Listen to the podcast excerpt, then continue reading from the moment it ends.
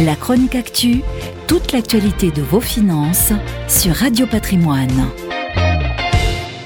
L'escalade entre les États-Unis et la Chine a des répercussions bien au-delà de la géopolitique. Ainsi débute, Donald Trump a signé un décret visant à interdire le très populaire réseau social TikTok qui appartient au groupe chinois ByteDance, à moins qu'il ne passe dans le giron d'une société américaine.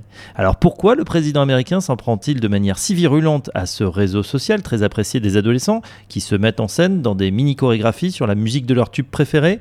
Le gouvernement américain craint que l'application ne serve ni plus ni moins d'outil d'espionnage à l'empire du milieu.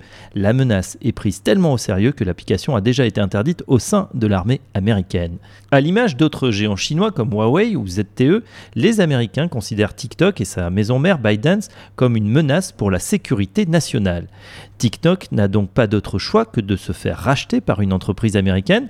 Donald Trump a donné son feu vert à Oracle, dont il connaît bien le patron milliardaire Larry Ellison Seulement voilà, l'accord n'est pas clair, aucun échange majeur d'actifs n'était en jeu. Oracle aurait donc accepté un partenariat technologique de confiance, ce qui signifie que l'entreprise américaine ne serait là que pour aider Biden à gérer TikTok aux États-Unis.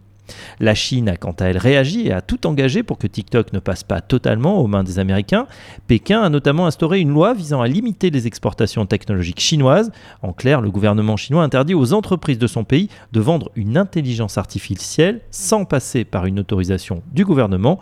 Or, on touche ici au cœur du réacteur, c'est bien l'algorithme dans le choix des vidéos proposées aux internautes qui fait la force de l'application en rendant les visiteurs accros.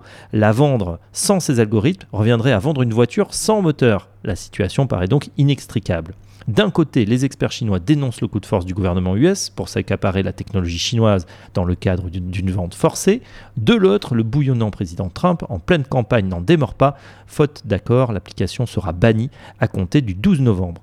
Microsoft, Oracle et même Walmart, le géant mondial de la grande distribution, étudient de près le dossier pour une sortie qui conviendrait aux différentes parties.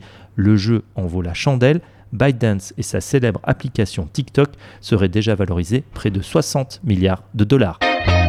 La chronique actu, toute l'actualité de vos finances sur Radio Patrimoine.